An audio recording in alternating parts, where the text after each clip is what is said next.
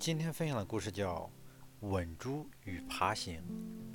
在英国南部的一所学校里，发生过这样一件令学生们兴奋不已的事：有一位老师调任一个差班的班主任，这些孩子都很调皮捣蛋。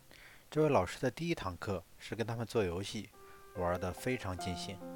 下课了，老师对学生们说：“孩子们，你们要是把学习成绩搞上去，我就去稳校外。”牧场里的一头猪，这些学生兴奋地问老师：“这是真的吗？”老师说：“不仅是真的，而且我要吻的是一头你们认为最大的母猪。”天真的孩子们都希望老师去吻一头猪。从那天起，他们的课堂纪律变好了，学习积极性变高了。即使有贪玩的，大多数孩子也会提醒道：“难道你不希望看到老师去吻那头大猪吗？”半年后。孩子们的学习成绩有了很大的进步。圣诞节的前夜，孩子们对老师说：“老师，你可以去吻那头猪了吗？”老师说：“当然可以。”于是，老师带着这群孩子穿过公路，来到牧场。孩子们在猪圈里找到一头特别大、特别肥的母猪。老师走进那头大母猪，轻轻地吻了它。孩子们在猪圈外笑得前仰后合，手舞足蹈。我们在国内接受的传统教育，师道尊严根深蒂固。对于老师吻猪这样令人瞠目结舌的事情，也许有人会怀疑它的真实程度，但是实在没有对其考证一番的必要。这里有个发生在美国的真实故事，与英国老师吻猪的故事很相似。原来这学期初，为激励全校师生的读书热情，陆克校长曾公开打赌。如果你们能在十一月九日前读完十五万页的书，我就在九日那天爬班爬行上班。一番激起读书热，一言激起读书热，全校师生猛进读书，连校办幼稚园幼稚园中大一点的孩子也参加了这一读书活动。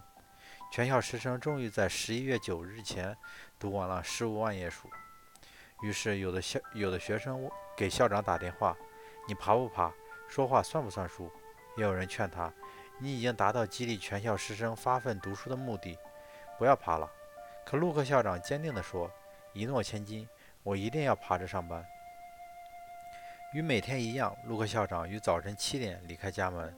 所不同的是，他没有驾车，而是四肢爬着前行，爬爬行上班。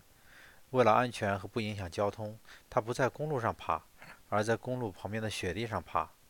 有的学生索性和校长一起爬，有的过往汽车得知爬行上班的原因后，向他鸣笛致敬。新闻单位得知消息后，还派人前去采访。经过三个多小时的爬行，陆克校长磨破了五副手刀，护膝也磨破了，但终于爬到了学校。全校师生夹道欢迎自己心爱的校长。当陆克校长从地上站起来的时候，孩子们蜂拥而上，争先恐后的。抱他，吻他。承诺了的事情就要做，一诺为重，一诺为重，百斤轻。宁失尊严，勿失己言。其实，只有履行承诺，才能提高提高威信。